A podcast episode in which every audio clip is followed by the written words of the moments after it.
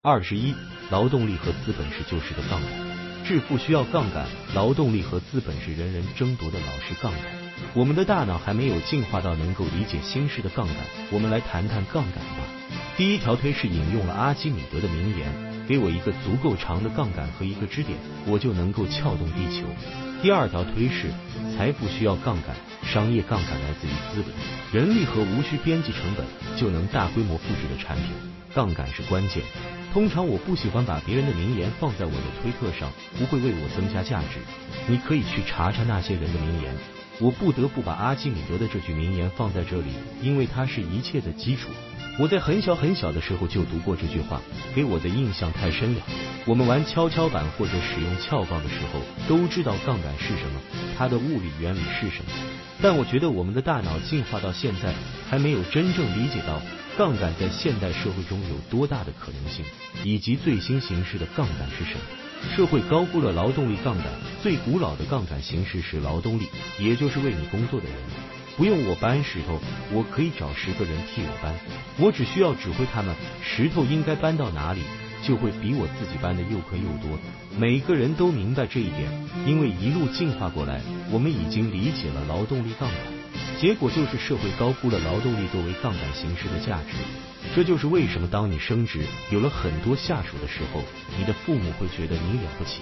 这也是为什么很多天真的人，当你跟他们谈起你的公司时，他们会问你有多少员工，他们将以此来衡量你的信用度和影响力。或者当有人发起一场运动时，他们会看有多少人参加或者有多少军队。我们就是想当然的认为人越多越好。你只需要最低限度的人力来保证你可以使用其他形式的杠杆。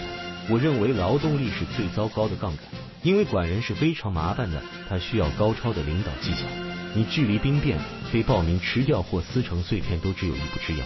人之间竞争异常激烈，整个文明都被这种战争摧毁了。例如，共产主义、马克思主义都是关于资本与劳动力之间的斗争。这有点像个陷阱。你真的应该远离以劳动力为基础的杠杆。你只需要最低限度的人力和你一起工作，能够保证你运用其他形式的杠杆，这样会更好。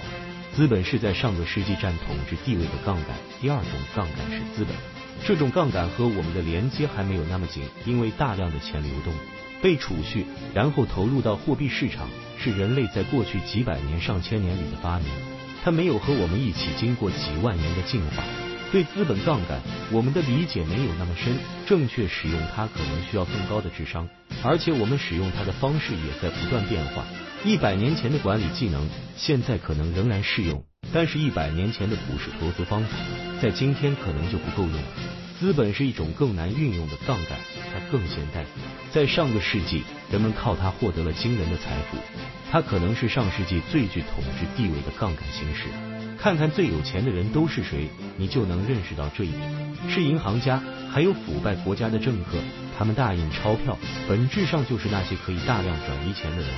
你再看看大公司的高层，除了科技公司，在很多老派的大公司，首席执行官就是负责财务的，他们实际上就是金融资产管理者。有时候。资产经理会摆出一副假装和善的面孔，你就看到一个沃伦巴菲特式的人物，但在内心深处，我觉得我们都不喜欢资本杠杆，因为它让人感觉不公平。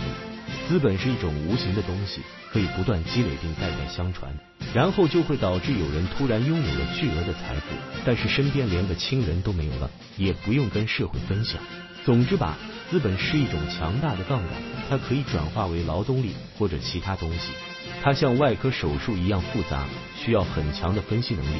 如果你是一个很聪明的投资者，给你十亿美元，你可以用它获得百分之三十的回报，而其他人只能获得百分之二十的回报，那你就会赚走所有的钱，你自己也能得到丰厚的酬劳。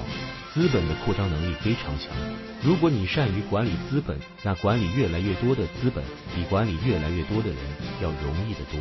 你需要特质和责任感来获得资本，资本是一种很好的杠杆，困难在于你怎么获得它。这就是为什么我先先谈到特质和责任感。如果你在某个领域富有特质，又充满责任感，好名远扬，那么就会有人投给你资金，以此为杠杆，你可以去赚取更多的资本。资本也被研究的比较透了。我觉得很多对资本主义的抨击都是因为资本的积累。